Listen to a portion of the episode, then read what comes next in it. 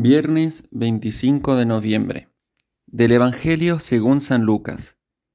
En aquel tiempo dijo Jesús a sus discípulos una parábola. Fijaos en la higuera y en todos los demás árboles. Cuando veis que ya echan brotes, conocéis por vosotros mismos que ya está llegando el verano. Igualmente, vosotros, cuando veáis que suceden estas cosas, sabed que está cerca el reino de Dios.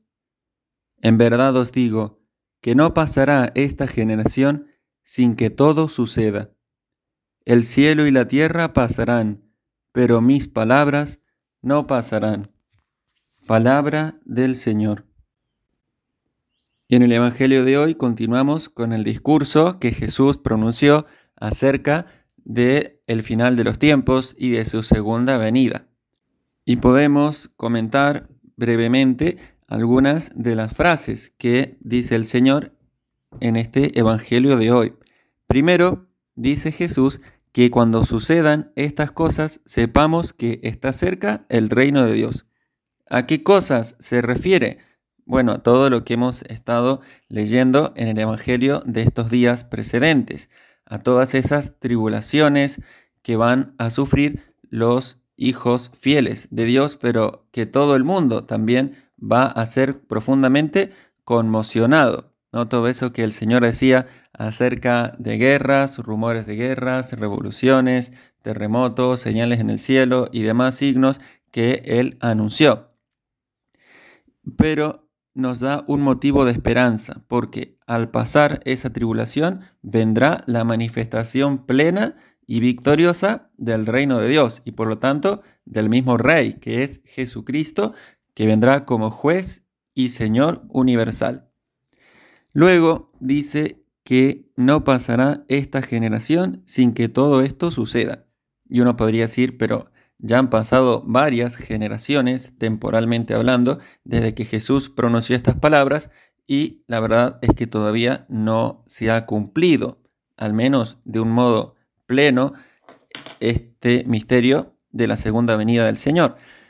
Lo cierto es que los estudiosos de la Sagrada Escritura dicen que por esta generación el Señor se refiere, por lo general en el Evangelio, a los hijos de las tinieblas, por así decir, es decir, a esta generación que en otro lugar también llama perversa o adúltera, es decir, a todos aquellos que rechazan la verdad, que rechazan el amor de Dios y que no quieren someterse al suavísimo imperio de Jesucristo, que no quieren someterse en definitiva a la verdad del Evangelio.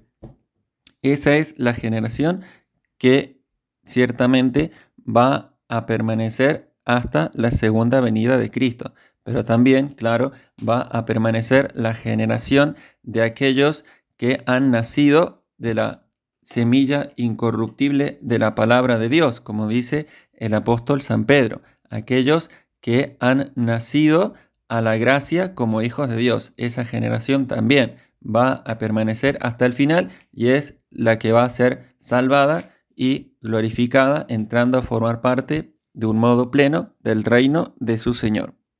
Y la tercera frase que podemos comentar es, bueno, con la que culmina el Evangelio de hoy. El cielo y la tierra pasarán, pero mis palabras no pasarán. Ciertamente la palabra del Señor dura para siempre, porque la palabra del Señor es la verdad, y la verdad nunca perecerá. La verdad es eterna, como lo es el mismo Dios. Y esto es también un motivo de gran esperanza. Saber que las promesas de Jesús, que lo que Él nos ha enseñado, permanece para siempre. Esto significa que la palabra de Dios transmitida oralmente en la sagrada tradición o puesta por escrito bajo la inspiración del Espíritu Santo en las sagradas escrituras, esa revelación divina que ha sido asumida, interpretada y transmitida auténticamente por la Iglesia a lo largo de todos estos años, esa verdad va a permanecer para siempre.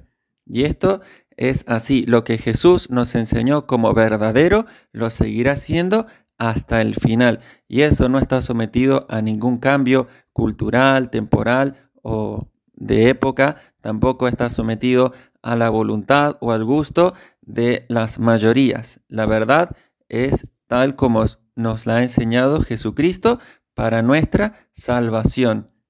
Y esto no pasará jamás. El cielo y la tierra pasarán, pero mis palabras no pasarán, dice el Señor, porque en definitiva la palabra de Dios es la que sustenta al mundo, la que le da sentido a todas las cosas que existen y permanecerá para siempre. Entonces pidámosle a la Virgen María saber aprovecharnos de la palabra de Dios que es viva y eficaz, como nos enseña el apóstol San Pablo, y que siempre tiene algo que decirnos y que puede cambiar profundamente nuestro corazón, con tal de que nosotros nos abramos humildemente a esta verdad y la recibamos en nuestro corazón. Gloria al Padre, gloria al Hijo, gloria al Espíritu Santo, como era en el principio, ahora y siempre, por los siglos de los siglos. Amén.